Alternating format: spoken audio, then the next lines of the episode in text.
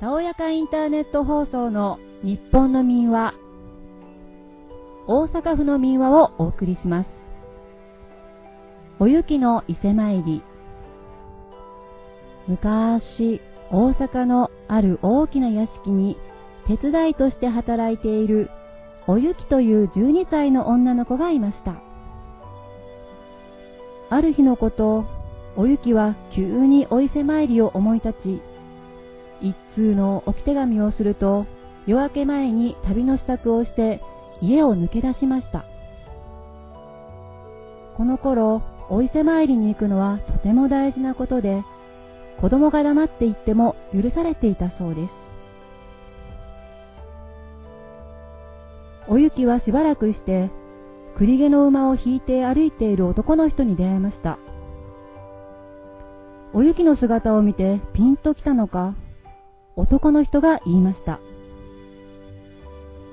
娘さん、これからお伊勢参りに行くんだね。わしが案内してやるから、この馬に乗りなさい。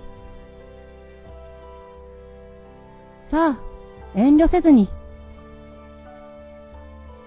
はい。おゆきは無理やりにお金を取られるのではないかと心配しましたが、そうではありませんでした。それどころか、反対に男の人は、まだお若いのに、お伊勢参りとは関心な子だ。と、お小遣いまでくれたのです。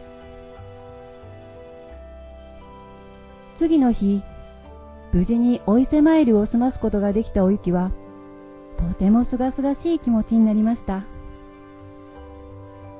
ああ、やっぱり来てよかったわ。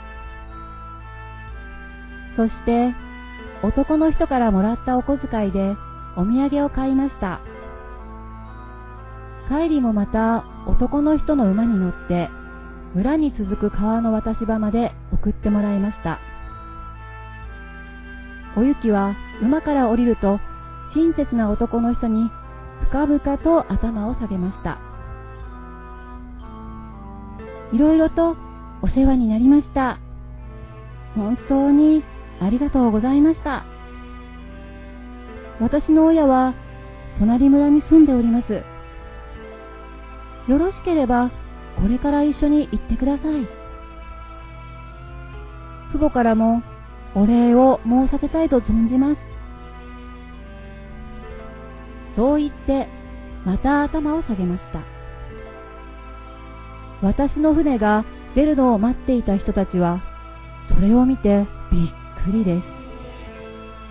おいおい、あの娘、さっきから大きな声で独り言を言って、ペコペコ頭を下げておるぞ。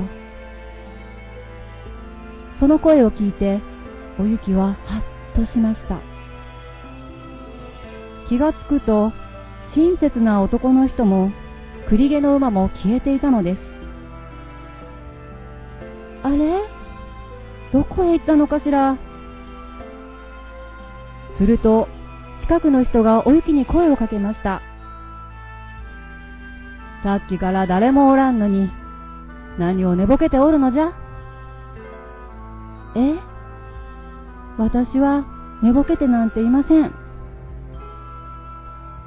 おゆきは自分がお伊勢参りをして、たった今、この渡し場まで戻ってきたことを話しました。本当です。これがお伊勢様のお土産です。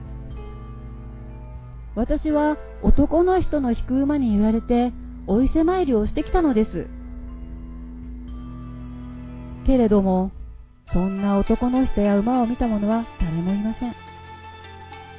そこにいた人たちは、お雪が背中や両手にたくさんの土産を持って疲れた足取りで私場へ来たのだと言います。そんな、確かに男の人と馬に、昔はこんなことがよくあったそうです。これは小さいながらも、お伊勢参りに行くと決心したお雪に感心した天狗が、人間に化けて道中の無事を見守ったのだと言われています。おしまい。